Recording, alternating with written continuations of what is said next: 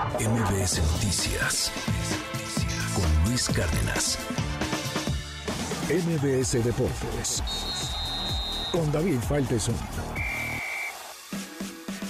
Hola Luis, ¿cómo estás? Saludos, muy buenos días. Por supuesto, el gran platillo del fin de semana es el Super Bowl número 58, pero antes de meternos de lleno en eso, comemos Schutz que está en el lugar donde van a ocurrir las acciones.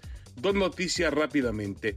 Primero, la FIFA al fútbol parece no bastarle con tarjeta amarilla y tarjeta roja y ahora está impulsando el uso de una tarjeta azul para sanciones temporarias. La International Board estudia la introducción de una nueva tarjeta azul como parte de una modificación a las sanciones a los jugadores durante los partidos. La nueva iniciativa castigaría con una expulsión de 10 minutos a los jugadores que cometan faltas tácticas o protesten las decisiones del árbitro. Es decir, la FIFA quiere, pues está dando un paso hacia adelante que ya hacen otros deportes de suspensiones momentáneas por algunos minutos, por un foul, se hace en el hockey, se hace en el waterpolo y ahora se está pensando experimentarlo o hacerlo ya dentro del fútbol. A mí me parece que los árbitros necesitan tener más calma cuando trabajan y no pueden hacerlo con un tipo eh, que de pronto les está gritando en la cara, los está insultando, presionando. Los jugadores no tienen por qué reclamarle absolutamente nada al árbitro, solo el capitán tendría esa, esa facultad. En fin, una tarjeta azul, azul. Bueno, el director deportivo del Barcelona, eh, Deco, el portugués Deco, aseguró que el mexicano Rafael Márquez, entrenador del Barcelona Athletic, del Barcelona B, no está considerado para dirigir al primer equipo la próxima temporada y solo sería llamado si ocurriese una, una urgencia. Hay que recordar que Xavi ya anunció que no va a continuar con el equipo después de que el Barça pues quedó fuera de la Copa del Rey, se aleja en la lucha por el título en la Liga de España y todavía tiene que jugar contra el Napoli octavos de final de la Champions League. Pero se especulaba con Rafael Márquez. Rafael Márquez está en un aprendizaje, está en una preparación. El Barça lo ve así, así que por el momento no es candidato. Estoy seguro de que algún día Rafa Márquez tendrá oportunidad de dirigir al Barcelona. Bueno, ahora sí, estamos listos. Vámonos, vámonos hasta Las Vegas con Memo Schutz. A unas horas ya del gran partido. Por cierto, ayer Lamar Jackson, el mariscal de campo de los eh, Baltimore Ravens, obtuvo eh, por segunda vez en su carrera el premio al jugador más valioso.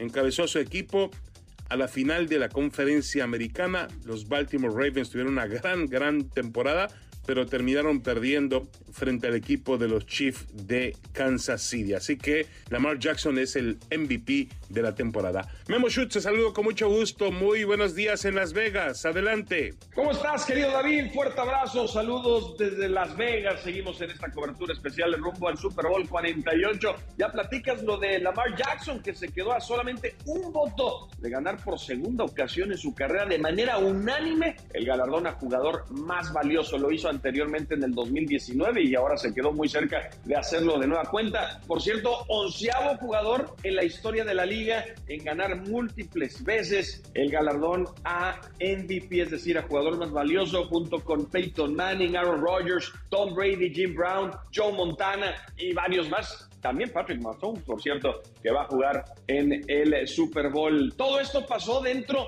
del NFL Honors, esta gala eh, donde se entregan los distintos premios a lo mejor del fútbol americano profesional. Podemos destacar también al jugador defensivo del año, el elemento de los Browns, Max Garrett, el coach del año también de los Browns, Kevin Stefanski, o el novato ofensivo del año, CJ Stroud de los Tejanos, y su compañero Will Anderson se llevó la distinción como el mejor defensivo de primer año en la NFL. Y bueno, también se llevó a cabo la conferencia del show del medio tiempo donde Usher promete que más de tres décadas eh, de experiencia y de trayectoria artística las va, las va a condensar en tan solo 13 minutos y va a ser un espectáculo como nunca antes visto. Eso es lo que va a pasar aquí en el Super Domingo, querido David. Nosotros seguimos con la cobertura. Te mando un fuerte abrazo. Nos estamos escuchando. Bueno, para muchas gracias a Memo Schutz. Muchas gracias. Estaremos pendientes del partido el próximo